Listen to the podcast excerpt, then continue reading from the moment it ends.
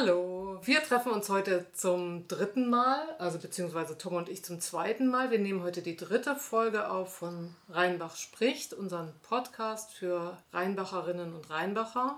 Wir haben heute vier Gäste. Frau Elsbeth Weiler, engagierte Bürgerin, die sich für geflüchtete Menschen einsetzt. Und drei weitere Gäste, das sind Sam, Saria und Hani, ehemalige Flüchtlinge aus Syrien. Und heute möchten wir ein bisschen über Integration und die Situation von geflüchteten Menschen sprechen. Ja, also auch ein Hallo von mir. Ich bin sehr froh, dass wir heute so viele Gäste hier haben. Ich bin auch froh, dass du heute wieder mit dabei bist. So macht das Ganze natürlich noch ein bisschen mehr Spaß. Vorab noch, bevor wir jetzt zu den ersten Fragen kommen, äh, möchte ich mich nochmal ganz herzlich für das super Feedback aus den letzten zwei Wochen bedanken. Die Zahlen, die wir hier sehen, sowohl auf YouTube als auch auf Spotify und iTunes, übersteigen ganz klar das, was wir uns anfangs vorgestellt haben und dafür ein ganz dickes Danke. Wir würden uns auch freuen, wenn ihr weiterhin diesen Podcast teilt und uns hier auf dieser Reise begleitet begleitet. Und wenn Sie natürlich der Ansicht sind, ich habe auch was Interessantes zu erzählen, dann melden Sie sich gerne bei uns und wir freuen uns, mit Ihnen ins Gespräch zu kommen. Und jetzt übergebe ich dann wieder zurück an Eva. Danke, Tom. Ja, ich würde meine erste Frage auch an Frau Weiler richten. Und mich würde interessieren, wie Sie die Arbeit im Rheinbacher Flüchtlingskreis damals erlebt haben. Insbesondere, wie man sich das praktisch vorstellen kann.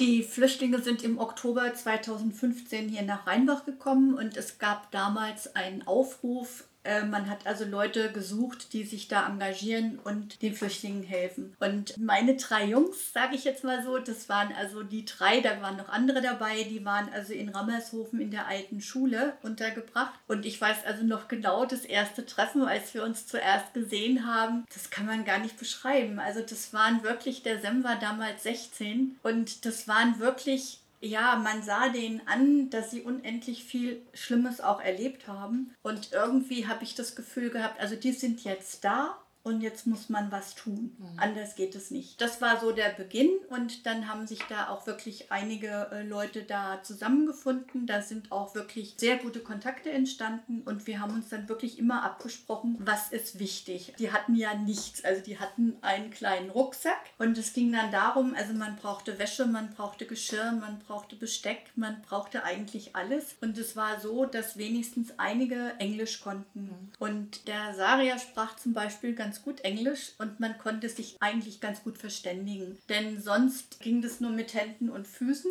und mit Englisch war das eigentlich ganz schön. Und dann ging halt die ganze Bürokratie los. Also das waren unendlich lange Prozesse. Manchmal war man auch ziemlich down, weil die Bürokratie in Deutschland, weiß jeder, ist also wirklich grenzenlos. Wobei ich finde, ohne Bürokratie wäre es auch nicht möglich gewesen. Mhm. Also man, man muss schon alles in irgendeiner Weise registrieren und es muss auch alles irgendwo festgehalten sein. Aber manchmal war es schon wirklich heftig. Mhm.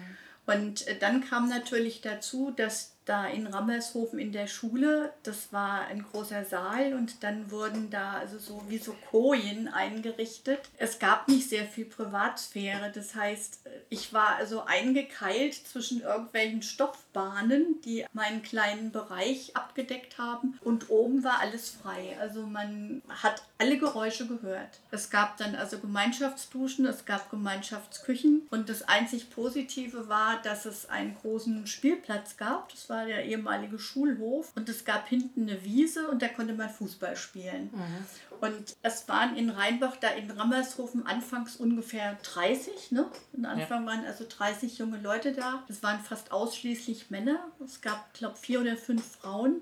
Aber die kamen alle aus Syrien, zwei glaube ich aus dem Irak. Das hat funktioniert. Das war irgendwie eine Gruppe, die sich auch untereinander gut verstanden haben. Also wir haben nie irgendwelche Probleme gehabt. Gut, wir haben vieles erlebt, aber wir haben alles im Griff gehabt und wir haben uns vom Flüchtlingshelferkreis alle vier Wochen regelmäßig getroffen und haben also auch Probleme angesprochen, was also uns wichtig war, wie wir helfen konnten. Ja, und dann ging das halt los mit diesen ganzen Aufnahmeprozessen, äh, die Anerkennung als Asylsuchender und dann Schriftverkehr mit dem BAMF und mit dem Jobcenter und mit der Ausländerbehörde. Es war unendlich aufwendig, aber letztendlich haben wir viel Erfolg gehabt. Und wichtig fand ich, dass wir von Anfang an auch versucht haben, Deutschkurse anzubieten, die teilweise auch da in der, in der evangelischen Freikirche wurden die angeboten. Wir hatten also Deutschlehrer, die ein oder zweimal die Woche gekommen sind für so Grundbegriffe. Mhm. Und dann hat sich das immer so langsam weiterentwickelt und irgendwann war dann auch das BAMF aktiv und die Jungs wurden halt als Flüchtlinge dann auch anerkannt. Dann ging es dann weiter mit dem Jobcenter, weil sie mussten ja auch irgendwoher Geld bekommen. Vorher ging das nur über das Sozialamt in Rheinbach. Da musste eben wirklich jeder Zahnarztbesuch oder alles musste da vorher beantragt werden und ja. das war echt mühsam. Aber es ging und in dem Moment, wo sie als Flüchtling anerkannt waren, war dann das Jobcenter zuständig und dann wurde natürlich auch eine Wohnung gesucht. Und ich jetzt für mich kann nur sagen, dass das jetzt erfolgreich war. Das liegt nicht an mir oder an dem Helferkreis, sondern das liegt daran,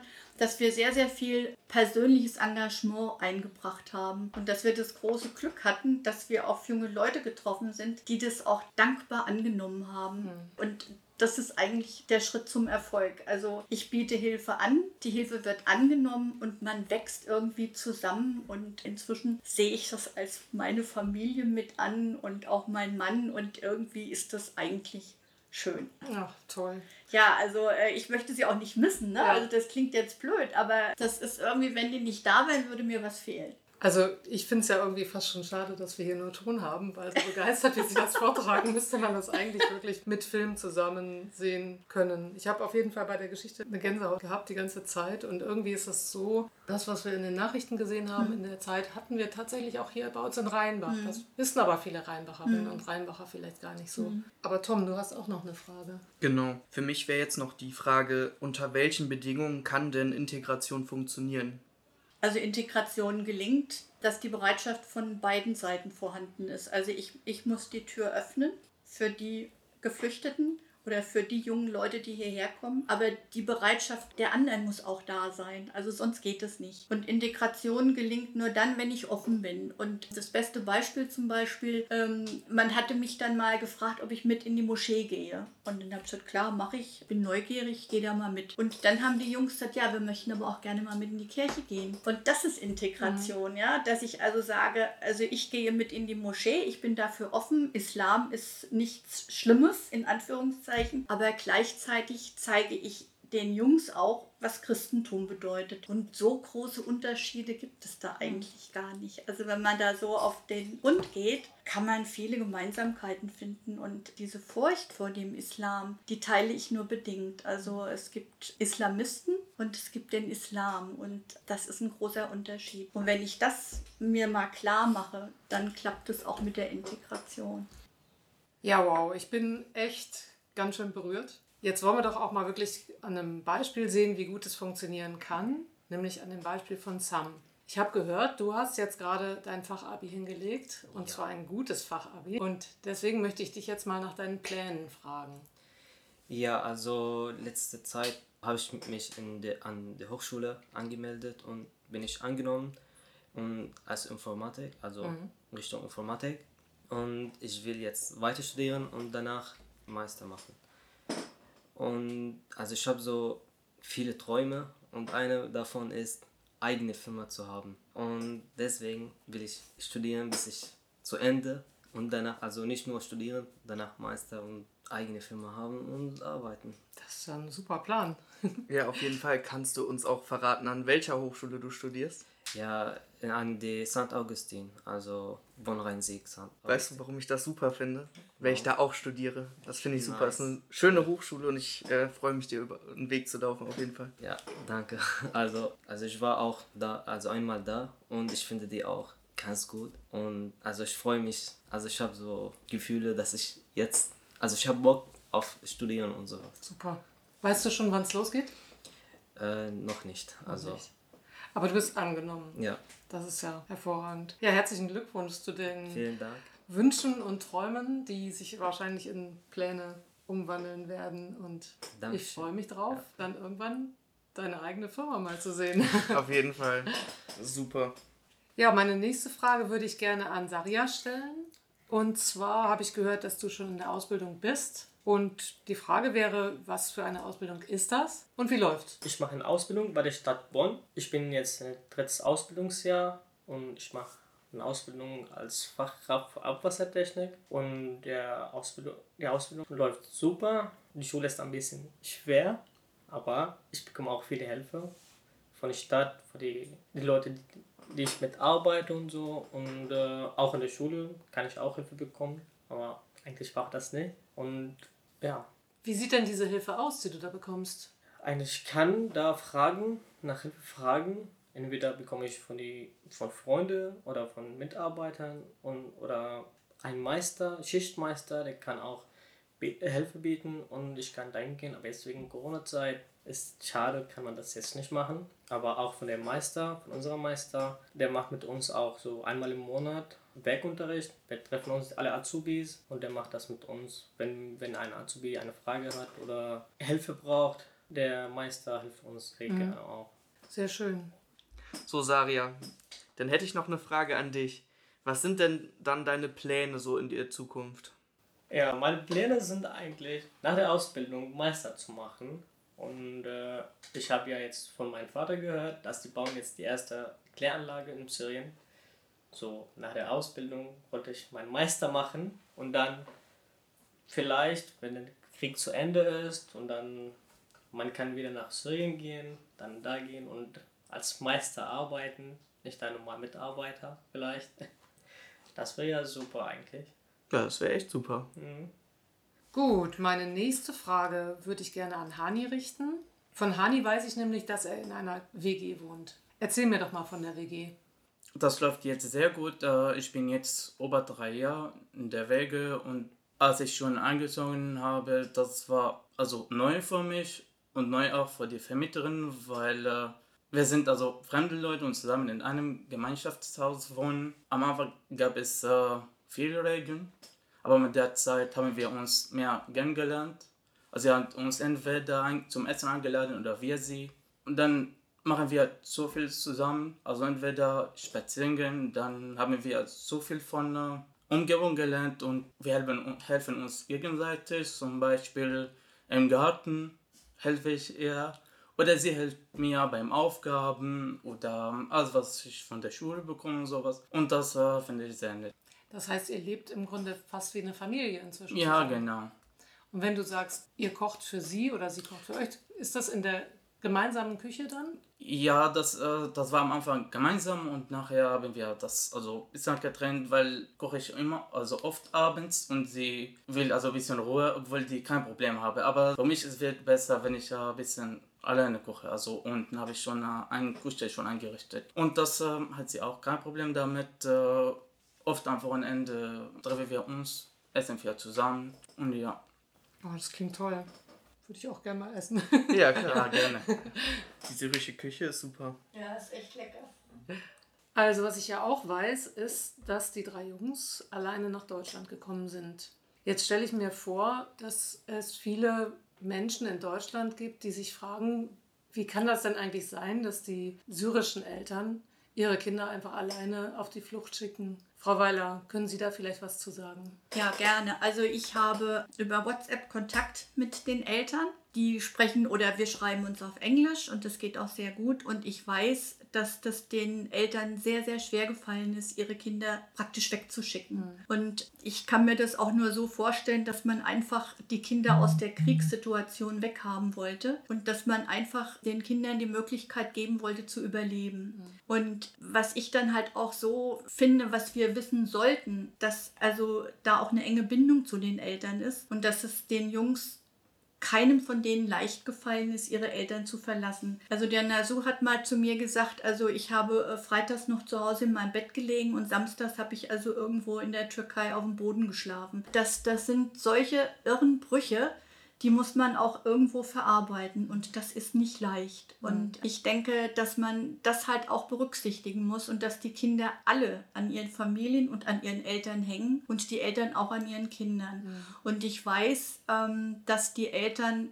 wirklich sehr, sehr dankbar sind, im besten Sinne des Wortes, dass sie das Gefühl haben, ihre Kinder sind hier nicht nur in Sicherheit, sondern sie haben auch Leute an ihrer Seite, die tatsächlich auch bereit sind zu helfen. Und das finde ich unheimlich wichtig. Und ich denke, das ist, hat ja auch was mit christlicher Nächstenliebe zu tun. Und es, es kommt dann auch wirklich viel zurück. Ich kriege regelmäßig zu Ostern Glückwünsche aus Damaskus. Ich kriege Weihnachtswünsche aus Damaskus. Und ich schreibe zum Opferfest und zum Ende des Ramadan zum Zuckerfest. Und ich finde es einfach nur schön. Und wir freuen uns. Wir sagen immer, irgendwann feiern wir alle ein ganz großes Fest. Oh, das wäre ja wirklich ja. schön. Also es ist fantastisch. Also ich kann mir sehr gut vorstellen, dass es für die syrischen Eltern mhm. eine unfassbare Erleichterung Recht. ist, dass sie wissen, dass sie ihren Kindern beistehen. Mhm. Also dass es eine Person ist, ob das mhm. jetzt sie sind oder ein Egal, anderer engagierter Bürger. Ja, das macht man sich nicht klar, wenn man es mhm. nicht mal so gehört hat. Mhm. Ne?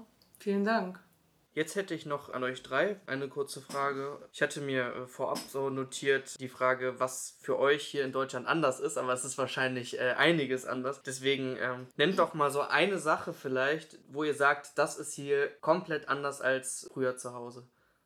Also was Unterschied ist der, die Regeln hier. Ist ganz anders. Also auf der Straße oder von allem möglich. Ja. Die Regeln hier, also natürlich ist viel besser wir haben etwas also, aber natürlich kann man nicht vergleichen. Und daher, man merkt den Unterschied. Es gibt ja viel mehr als Regeln. Wir haben ja Regeln in Syrien, natürlich. Aber die Leute jetzt wegen dem Krieg, die halten sich nicht da, da drauf. Aber dass es in Deutschland viele Regeln gibt, kommt mir irgendwie bekannt vor. ja. Das ist, glaube ich, auch ein Aber natürlich ist es viel besser. Also das ist sicher auch für die Leute und äh, zum Beispiel für alle. Ja. Ja, bloß so, was du sagst, das äh, ist auch, glaube ich, ein Klischee über Deutsche, aber das, ja. ist, ist, ist finde ich gut. Ja. Das ist nicht böse gemeint. Ja, nee, das, nein, das, das, das ich meine, das ist also, was ich meine, das meine ich auch sehr gut. Nein, du, hast, du hast erschrocken geguckt. Ich meine, das ist, es ist, sagt man, äh, sagen alle über uns, dass wir strenge Regeln haben. Nee, nicht strenge, aber das ist besser gut. und sicherer. Das ist echt, also, also besonders bei Straßenverkehr. Also beim genau. steht man, also da hat man an. Bei uns fährt weiter. Okay. Ja, das aber ist noch viel besser. Deswegen haben wir mehr Unfälle als hier in also Deutschland. Also er hat den Führerschein, ne? Ja. Und der Saria hat den jetzt auch bald, ja.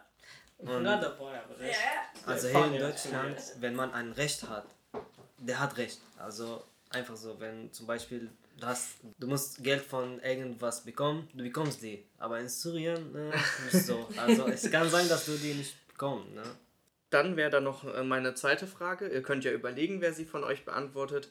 Was äh, gefällt euch an Rheinbach besonders?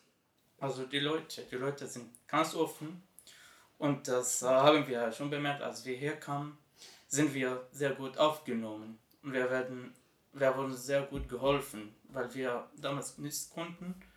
Also besonders die Leute sind richtig nett zu uns.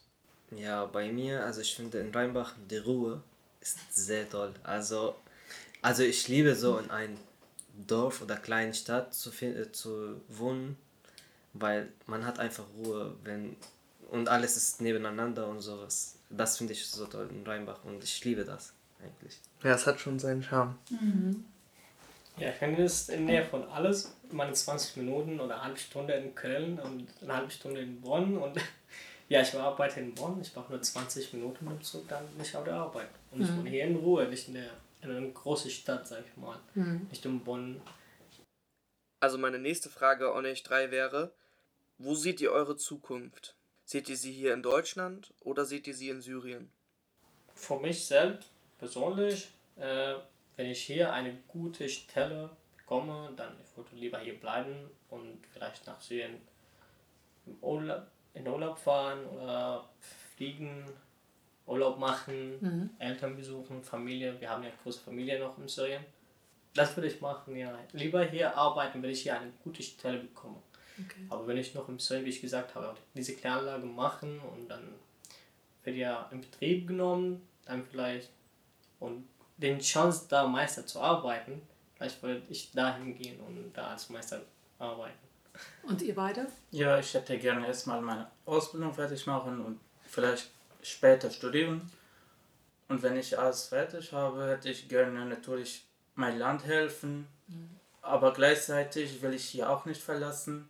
Ja, ich muss das alles wieder also zurückgeben. Sie haben mir viele Chancen gegeben, ich muss ja auch arbeiten und äh, alles von Steuer auch zurückzahlen. was ich bekommen habe. Und trotzdem will ich natürlich meinem Land helfen. Also nach dem Krieg, wenn das alles vorbei ist, ich will die Leute oder auch also mitmachen oder also mit aufbauen. Mhm. Hätte ich gerne also helfen. Ja. ja, und bei mir ist auch so, also ich werde gerne hier bleiben, aber ich werde auch Urlaub und Zugang machen und auch mithelfen, also die Leute helfen und aufbauen und sowas. Ich finde mich hier besser als so hier. Okay. Also, also hier zu leben und so. Das heißt, es schlagen im Grunde bei jedem von euch zwei Herzen inzwischen in der Brust. Ja. Und wir haben jetzt übrigens die Antworten gehört in der Reihenfolge Saria, Hani und Sam. Ja. Wir haben hier drei Leute, die wirklich das Beste aus, aus ihrer Situation gemacht haben. Ihr habt nichts Schlechtes erlebt. Die meisten Leute, die ich betreue, die sind auch auf dem besten Weg und ich drücke euch einfach die Daumen, dass das hier auch weiterhin so gut läuft. Also ich wünsche euch nur das Beste. Dankeschön. Ich danke euch alle für, die, für diese offenen Worte, für die interessanten Dinge, die wir über euch lernen durften. Und freue mich darauf, dass wir jetzt, glaube ich, alle zusammen noch ein bisschen grillen. Ne? Auf jeden Fall. Das wird lecker, würde ich sagen. ja, das war unsere dritte Folge Rheinbach spricht mit unseren Gästen Elsbeth Weiler, Sam und Saria und Hani. So viel von mir und von Tom für heute. Und wir wünschen euch noch eine angenehme Woche. Kommt gut durch die Zeit, genießt den Sommer und wir hören uns beim nächsten Mal. Ciao.